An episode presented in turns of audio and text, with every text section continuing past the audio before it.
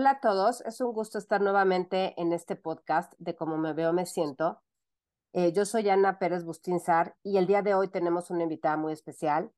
Tenemos a la doctora Nancy Jiménez, eh, médico, psiquiatra, especialista en trastornos de alimentación, que hoy tenemos el gusto de que nos hable de un tema que creemos que es muy polémico y que es muy interesante poder platicar y escuchar con una especialista y nos pues nos comparta su conocimiento, ¿no? Al respecto de, eh, es eh, del tabú a la realidad de los psicofármacos en los TCA. Muchas gracias, Nancy, por aceptar estar con nosotros el día de hoy. Hola, bueno, yo soy Nancy Jiménez. Eh, muchas gracias a ustedes por invitarme. Siempre es un gusto hablar de estos temas, sobre todo por, por el tabú que hay alrededor de la psiquiatría, ¿no? Y a mí me encanta andar psicoeducando por todos lados, por donde se pueda, para, para entender que la psiquiatría es una rama de la medicina que es muy noble y que no pasa nada si tenemos algún trastorno psiquiátrico. muchas gracias, Nancy. Creo que eso es muy necesario, ¿no? En nuestra sociedad actual, porque sí existen muchos tabús alrededor de esto. Entonces, bueno, yo quisiera entrar directo al tema, ¿no? Al tema que nos trae el día de hoy. Y yo quisiera que nos, que nos platicaras un poquito por ejemplo, si cuando hablamos del manejo, del tratamiento de los TCA, que son trastornos de alimentación, para que también todos, todos nos puedan entender, ¿no? De trastornos de alimentación, si se sugiere o no el manejo a nivel psicofarmacológico. O sea, ¿cuál ha sido tu experiencia o por qué tú lo sugerirías, por qué no? Sí, voy a partir de explicarles que mm, los trastornos de la conducta alimentaria son trastornos de psiquiatría, ¿no? Yo siempre les digo a los pacientes, como el cuerpo se enferma, ¿no? Se enferma de gripas, se enferma de diabetes, se enferma de hipertensión, la mente también se enferma. Y una de estas enfermedades son los trastornos de la conducta alimentaria, que al final es la expresión de una alteración a nivel estructural o sea, a nivel de estructuras cerebrales y a nivel de la bioquímica cerebral. Por lo tanto, eh, pues el cerebro no está produciendo las sustancias que necesitamos para que, para tener un estado de ánimo adecuado, para no estar tan ansiosos, para tener un ciclo de sueño adecuado, para no estar irritables, para no estar obsesivos. Entonces, ¿qué pasa? Hay un desequilibrio neurobioquímico a nivel cerebral y lo que hace eh, necesario que nosotros indiquemos un psicofármaco. No en todos los pacientes indicamos los mismos psicofármacos, eso es importantísimo porque nosotros individualizamos el tratamiento, escogemos el psicofármaco adecuado para cada paciente, pero sí, la indicación al ser una, pues un trastorno, una enfermedad mental, es un tratamiento farmacológico. ¿Ok? Que nos darían, por ejemplo, si tengo una infección viral, me dan un antiviral, ¿no? En este caso, en las enfermedades psiquiátricas damos psicofármacos para mejorar los estados de la neurobioquímica y las estructuras neuronales. Entonces, digamos, la respuesta sería que sí, que en los casos de trastornos de alimentación sí se requiere por lo general de un psicofármaco. Sí, porque es uno de los ejes importantes del tratamiento del trastorno de la conducta de alimentación. O sea, solo con las intervenciones de alimentación, por ejemplo, las intervenciones psicoterapéuticas, el tratamiento no va a funcionar, pero no va a funcionar porque el cerebro tiene un desequilibrio bioquímico. Entonces necesitamos equilibrar ese, eh, esa bioquímica cerebral para que el resto de las intervenciones funcionen. Entonces es parte fundamental del tratamiento de todos los trastornos de la conducta de alimentación. Ok, es que hay mucha gente que de hecho se inquieta, ¿no? Que no saben si aceptar o no el tratamiento. Entonces muchas veces también funciona el que les digamos cómo, cómo ¿Cómo es que funcionan estos psicofármacos? O sea, ¿cómo, le hacen o cómo impactan estos psicofármacos? Porque creo que hay como muchas veces es por desconocimiento, ¿no? Que no lo aceptan. Entonces, ¿cómo, cómo les explicaremos de cómo funcionan estos medicamentos? Sí, yo siempre comparo a la neurobiología y la neurobioquímica como con una línea de producción de jabones, ¿no? Esto que es la neurotransmisión cerebral, los químicos cerebrales se regulan unos a otros. Si uno baja, el otro sube y viceversa. Todo está conectado entre sí. ¿Qué pasa en una línea de producción si se detiene el paso, por ejemplo, donde se empaqueta el jabón, ¿no? En piezas individuales. Se detiene el proceso de eh, empaquetar como a gran volumen el jabón y nos llega a los estantes de un supermercado. Eso es en los siguientes pasos. En los pasos anteriores se junta el jabón, pero tampoco se utiliza. Eso pasa con los neurotransmisores, ¿no? Podemos tener neurotransmisores, pero eh, el cerebro está enfermo que no, no, hay sensibilidad de ellos a nivel neuronal. Entonces podemos tener eh, cuatro neurotransmisores, por ejemplo, y tengo dos receptores que no están sensibilizados y se traduce en que no se va a, eh, aprovechar la materia prima, que es el neurotransmisor, que al final coordina funciones tan vitales como la del apetito, como la del sueño, como la de los impulsos. Lo que hace el fármaco es mejorar esta neurotransmisión. O sea, mejorar la sensibilidad de los receptores, quitar la huelga del empaquetado individual y empezar a procesar todo el producto poco a poquito para que al final el jabón llegue al supermercado, que es el neurotransmisor llegue a la neurona donde va a ser el efecto y se traduzca en un comportamiento adecuado, ¿ok?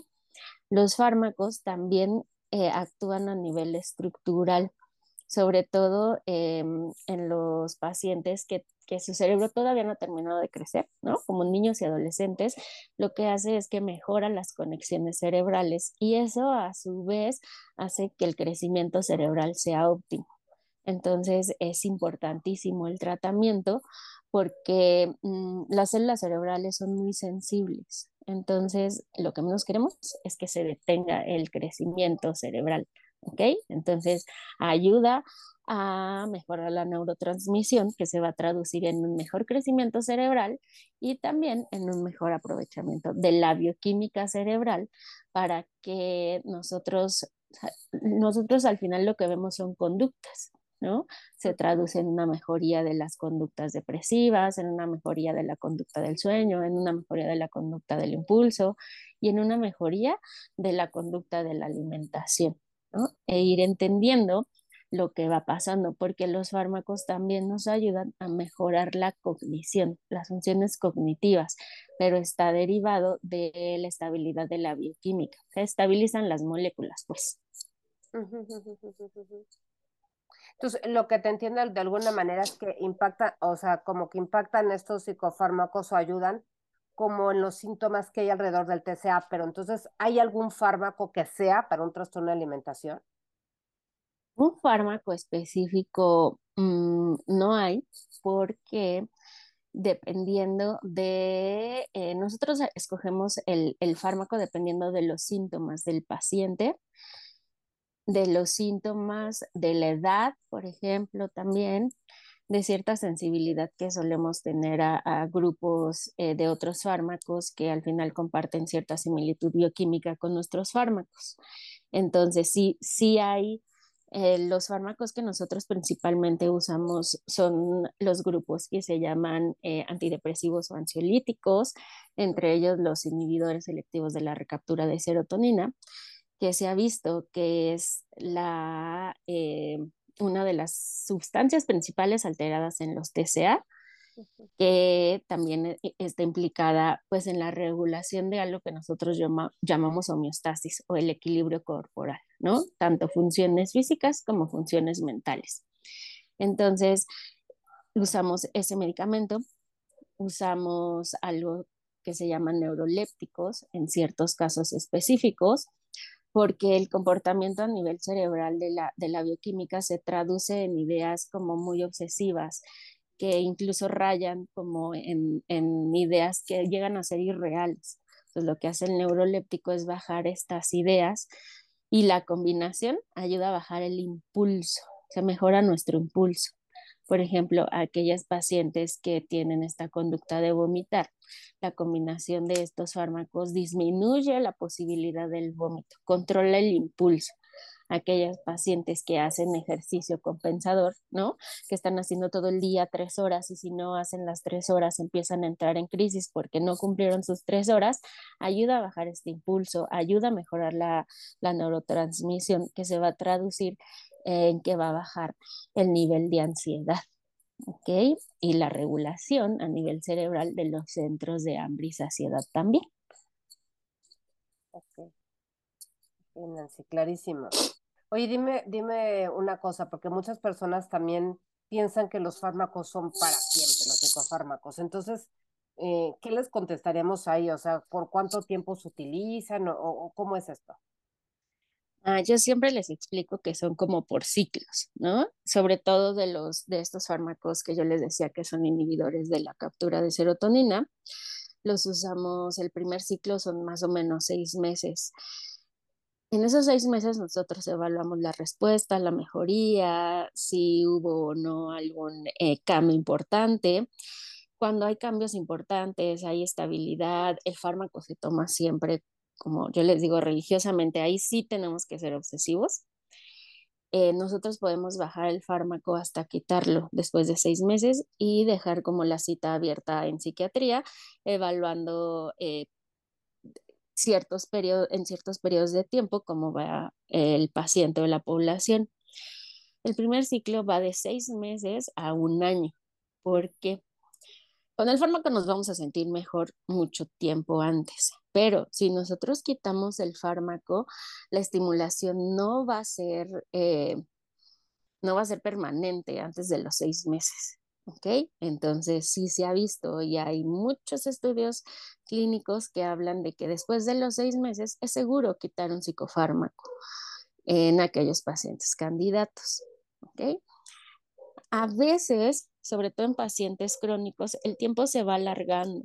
Entonces puede ser que en lugar de un año sean dos años y eh, ya hay pacientes que son muy crónicos que el medicamento sí es de por vida, pero la población que nosotros vamos viendo rara vez son pacientes crónicos. ¿ok? Entonces eh, es muy raro que el tratamiento en realidad dure tanto tiempo. Lo mínimo son de seis meses a un año. Ok, entonces digamos que depende del paciente, ¿no? Que bueno, creo que el tema de cronicidad es otro tema también bien importante que en algún momento también tocaremos aquí dentro del podcast, pero creo que eso es importante, ¿no? O sea, el uso del fármaco va a depender mucho también del, del paciente. Sí, del paciente y del apego al tratamiento. Mm, eso sí. ¿Qué es esto? Yo necesito tomar todos los días el, el antidepresivo, por ejemplo, que eh, hemos escuchado, por ejemplo, de la floxetina, del citalopram, de la sertralina, ¿no? Necesito tomar los fármacos siempre a la misma hora por la vida media que tienen. Yo siempre les pongo el ejemplo, ¿no? Si yo hoy me lo tomo a las 8 de la mañana y mañana me lo tomo a las 12 del día, hay cuatro horas donde el fármaco no tiene una constante adecuada y entonces esa estimulación cerebral no se lleva de forma adecuada y eso hace que se vaya alargando el tiempo de uso de los fármacos porque no vemos la respuesta adecuada. ¿ok? Entonces es importantísimo siempre tomarlos a la misma hora. Tiene que ver con esto, con la vida media y tiene que ver con que mm, yo a veces los comparo o, o, más bien digo, me gustaría que fueran como las aspirinas, ¿no? Me duele la cabeza, me la tomo y se me quita y ya no vuelvo a presentar el dolor de cabeza hasta mucho tiempo después, ¿no? Pero con los fármacos de psiquiatría no es así. Con los fármacos necesitamos esta toma constante para que funcionen. ¿Ok? Si pasa mucho, si yo no lo tomo, si lo dejo de tomar hoy y lo tomo dentro de dos días, porque baja esa constante y es como volver a empezar el estímulo del cerebro. Entonces vamos teniendo picos y vamos teniendo como, eh, como agujeros donde no se ve esta constante y eso a nosotros nos, eh, nos hace que tengamos que alargar el tratamiento. ¿Ok? Entonces a mí a veces se me hace como contradictorio porque les explico a veces a nuestros pacientitos esto y dicen, por un lado, no lo quiero tomar, pero también quiero estar bien.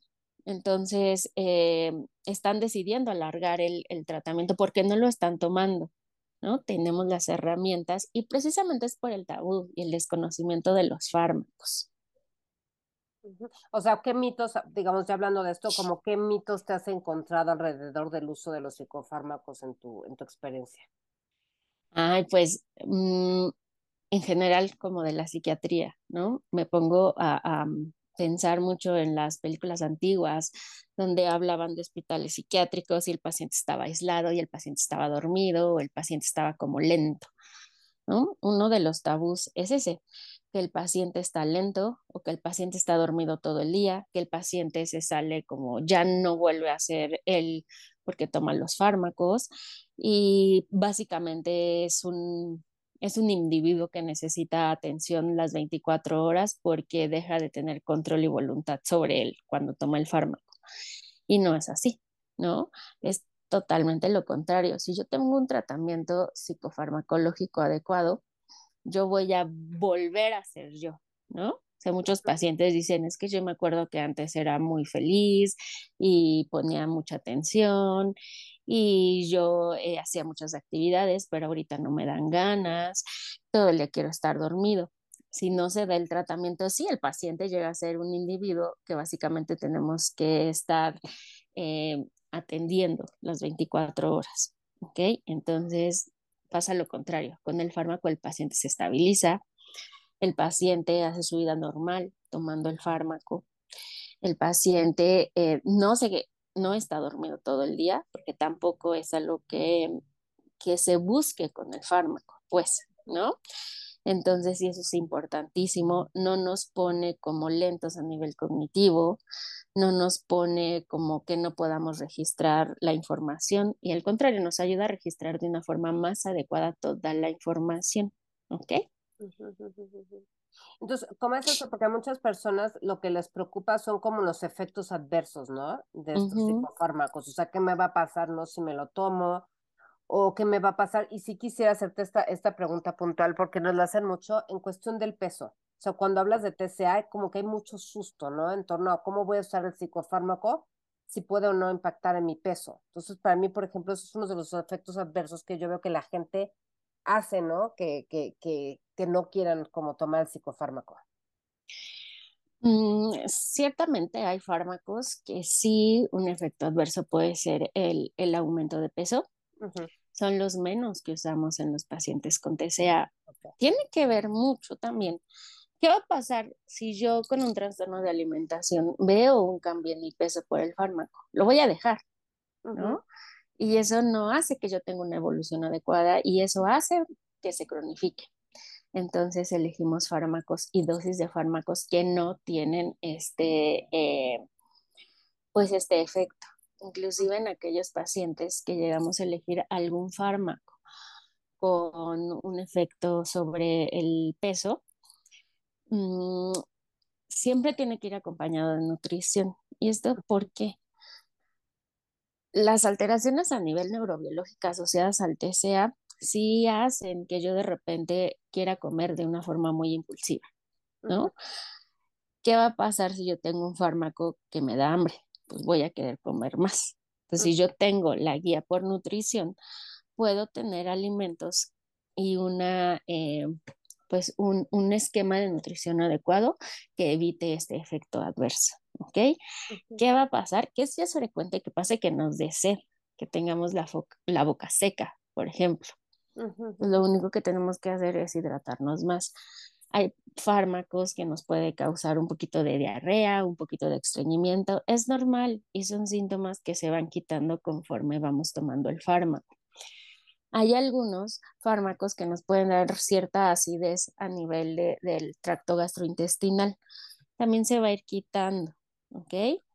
Y eh, hay algunos que sí pueden dar sueño, que en realidad eh, a veces ese efecto como lo pongo entre comillas adverso del sueño, nosotros los utilizamos para regular la estructura del sueño aunados a las medidas de higiene del sueño. Entonces, eh, todos los fármacos tienen efectos adversos, todos.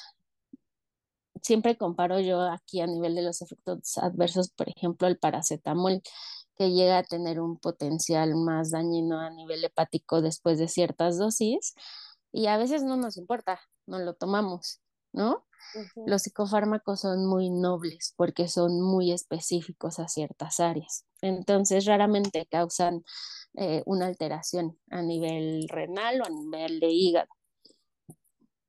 Para evitar estos efectos adversos que yo les comentaba, como la sequedad de boca, el dolor gastrointestinal como asociado a gastritis, la diarrea, el estreñimiento, el sueño, por ejemplo, nosotros vamos eh, iniciando el fármaco con las dosis mínimas necesarias y lo vamos escalando hasta una dosis que el paciente tolere, pero que con la que esté estable, ¿ok?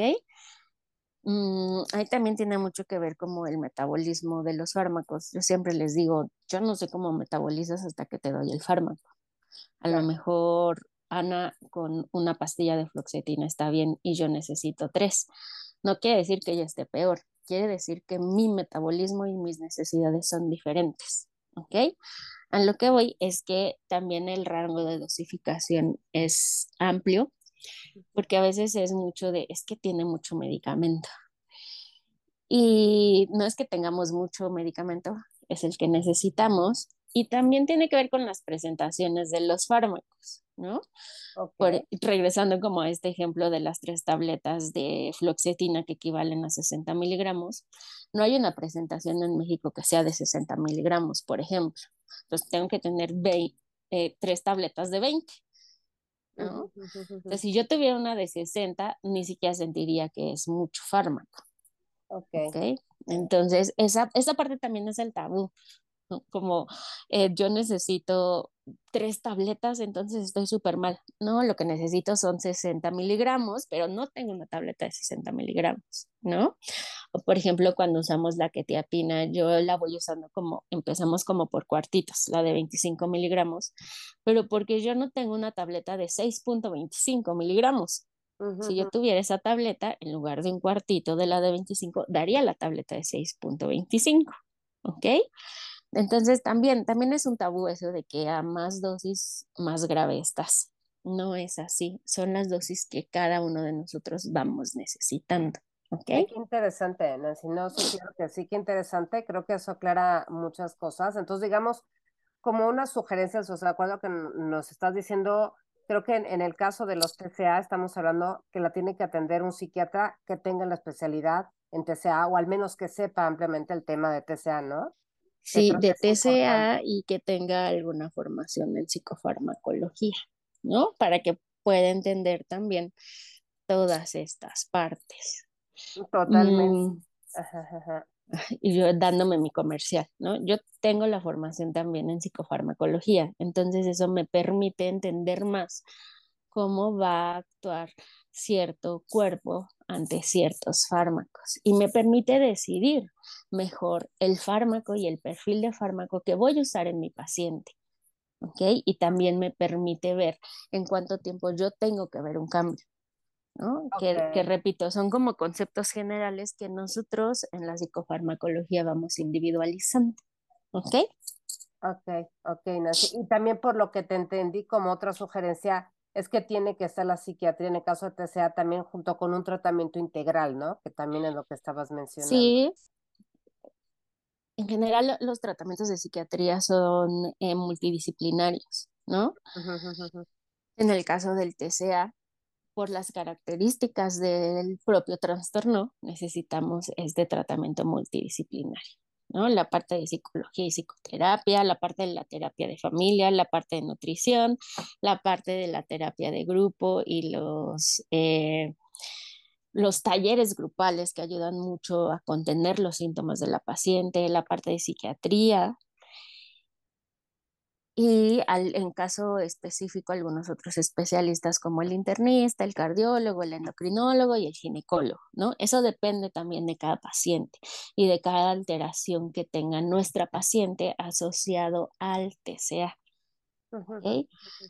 Algo que, mm, que también siempre digo es que aunque nosotros no veamos un síntoma real del TCA, ¿no? O sea, muchas veces es no como, y la otra persona me dice, ay, ¿cómo vas a tener un TCA si no estás tan flaco o si no estás flaco? ¿no? Que no lo vea yo no quiere decir que la gravedad del síntoma no esté o que el síntoma no esté. Claro. Pues necesito todas las intervenciones, las intervenciones globales, para que empecemos a trabajar todos en conjunto, porque un solo especialista en el área no va a poder tratar el TCA, ¿ok? Y entonces es importante también que todo el equipo tengamos la comunicación. O sea, yo que hago a nivel farmacológico, pero la terapeuta que hace a nivel terapéutico individual, en la familia que se hace a nivel familiar, a nivel grupal que se está haciendo. Porque si no, el, el éxito del tratamiento, pues no hay en realidad un éxito. Y lo que queremos es limitar los daños, porque mmm, la tasa de los TCAs es más grande en niños y adolescentes que todavía están en una edad cre de crecimiento y no solo neuronal, sino también físico. Y entonces lo que queremos es limitar este daño para que su crecimiento sea exitoso y sea óptimo. Ay, muchas gracias, Nancy. La verdad es que estos, esto, toda esta información nos sirve muchísimo. Este, muchas gracias por haber estado en, en, en, este, en este episodio y pues bueno, en un futuro te volveremos a invitar porque la verdad nos das pues información muy valiosa. Muchas gracias, Nancy. Ay, gracias a ustedes. A mí me encanta andar hablando de todo esto. Muchas y gracias. como yo siempre les digo, ¿no? Pregunten. A mí me encanta que lean. Toda la información es buena, aunque sea errónea, porque porque si yo leo voy a entender más, si yo leo puedo preguntar más al especialista, ¿no? Y entonces yo puedo explicarles esto si pasa por el medicamento, esto no pasa por el medicamento, esta página no es tan adecuada o es que lo que leíste es de ciertos grupos que no que no tienen una evidencia eh, científica como nosotros. Entonces lean, infórmense y pregunten. Todas las preguntas son importantes y todas las preguntas se tienen que contestar para tranquilidad de todos. ¿Ok? Pues muchas, muchas gracias, Nancy. Ahora sí que nos resolviste varias preguntas. Y pues bueno, más adelante te volveremos a buscar. Muchas gracias, Nancy. Muchas gracias a ustedes. Les mando muchísimos abrazos. Gracias, Nancy.